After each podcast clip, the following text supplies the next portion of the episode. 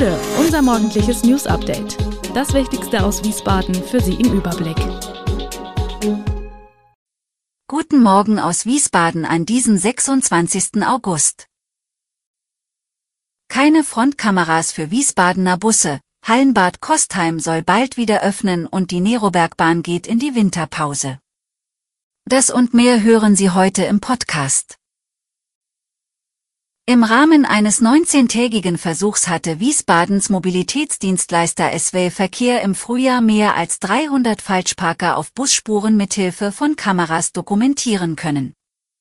Diese hohe Anzahl hatte die städtische Gesellschaft darin bestärkt, im Juli ihr neues Frontkamerasystem für die Linienbusse vorzustellen.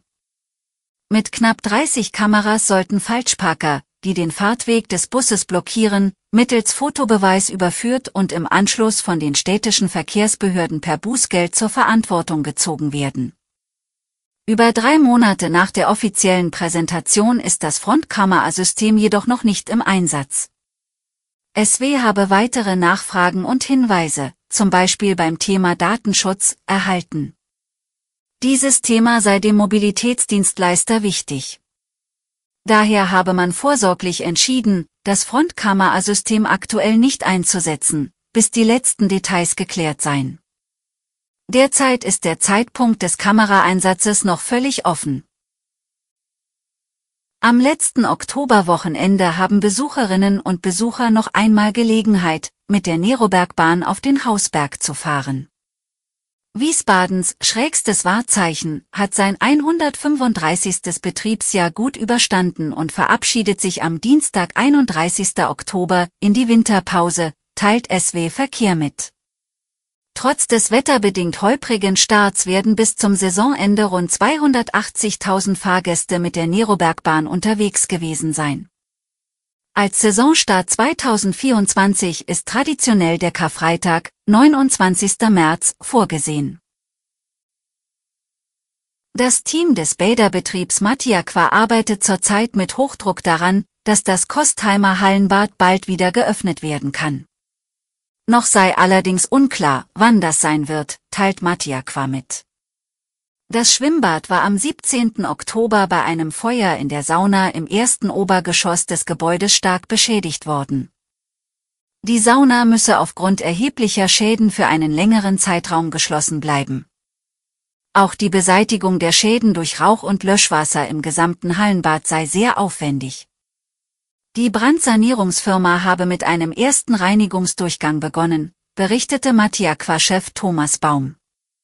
Wie viele Durchgänge noch folgen müssen, ist unklar. Zu einem konkreten Termin könne er sich noch nicht äußern.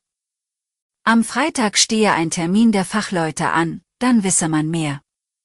Unter einem Monat dauere die Sanierung aber auf keinen Fall. Für das Schulschwimmen ist eine Lösung gefunden. Nach den Herbstferien können die betroffenen Kinder im Freizeitbad Mainzer Straße schwimmen. In Wiesbaden verabschiedet sich Wahlexperte Rüdiger Wolf nach 43 Jahren Dienst in den Ruhestand. Seit 1994 war er maßgeblich an jeder Wahl beteiligt. Seine Expertise und sein Engagement für die Demokratie sorgten dafür, dass die Wahlen in der Landeshauptstadt immer reibungslos verliefen.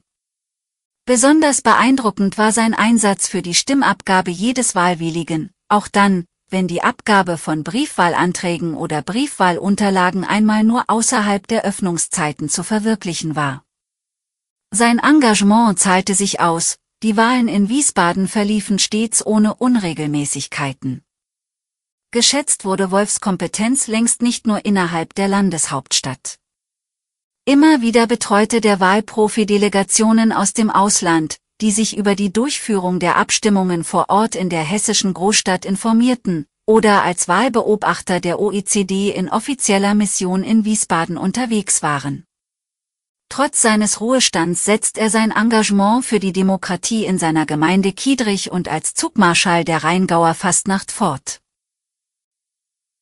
Nach einer Entscheidung des Bundessozialgerichts in Kassel droht in einigen Bundesländern die Schließung oder Einschränkung ärztlicher Bereitschaftspraxen. Betroffen sind Praxen in Baden-Württemberg, demnächst aber möglicherweise auch in Rheinland-Pfalz. In Hessen sind die Auswirkungen noch unklar. Das Bundessozialgericht hatte am Dienstag entschieden, dass ein Zahnarzt sozialversichert werden muss, wenn er als sogenannter Poolarzt einem von der Kassenärztlichen Vereinigung organisierten Notdienst nachkommt.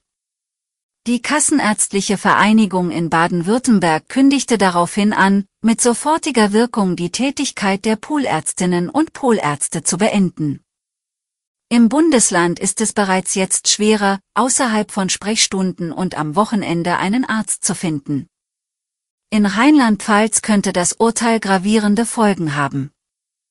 90 Prozent der Polärzte hatten angegeben, im Falle einer Sozialversicherungspflicht nicht mehr für den Bereitschaftsdienst zur Verfügung zu stehen. In Hessen können die Auswirkungen des Urteils noch nicht abgeschätzt werden. Die Strukturen der Bundesländer seien zu verschieden. Alle weiteren Hintergründe und aktuelle Nachrichten lesen Sie unter www.wiesbadener-kurier.de.